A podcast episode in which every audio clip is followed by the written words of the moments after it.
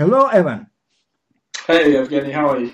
I'm I'm fine, thank you. Uh, and Evan, I uh, I uh, I speak I, I I'm speaking with, with you for the first time, and maybe you can tell me about yourself a bit, yeah? Where yeah, of course. where where do you live? What uh, uh, what do you uh, what do you like to do, and and so on? Yeah, okay. yeah, of course. Um, so my name's Evan. I'm 18 years old, and I live in uh, uh, I live in London, England. Um, I am still in school. I've been studying in school. I do uh, A levels here. We call them in the UK. Um, I'm currently studying physics, maths, and geography.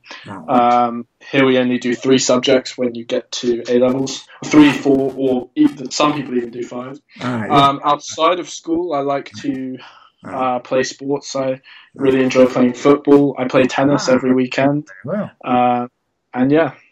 Uh-huh, okay. And uh, uh, uh and what uh, what about languages? Do I I I know that you speak quite well Russian. when when did you start this language, and what what what what was the most difficult for you in in Russian?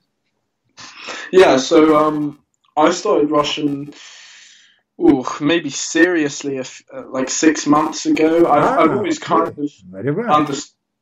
Yeah, yeah, I've always kind of understood a little bit because obviously my my family are from Russia. My dad uh, actually moved to America first and then the UK, but he moved uh, to America when he was 13 from Russia, and half my family is, uh, of course, Russian. Uh-huh. My mum is not, but my whole dad's side is Russian. Uh-huh. Um, so I've kind of like I've I've got a good level of of understanding of Russian, I would say. I just have uh, very little practice speaking because uh, uh, I don't really speak with my dad. He pre- he prefers to speak in English, yeah. and my family live in America, so I don't really speak with them. So I don't I don't really have many opportunities to speak in Russian, um, but when I can, I try to.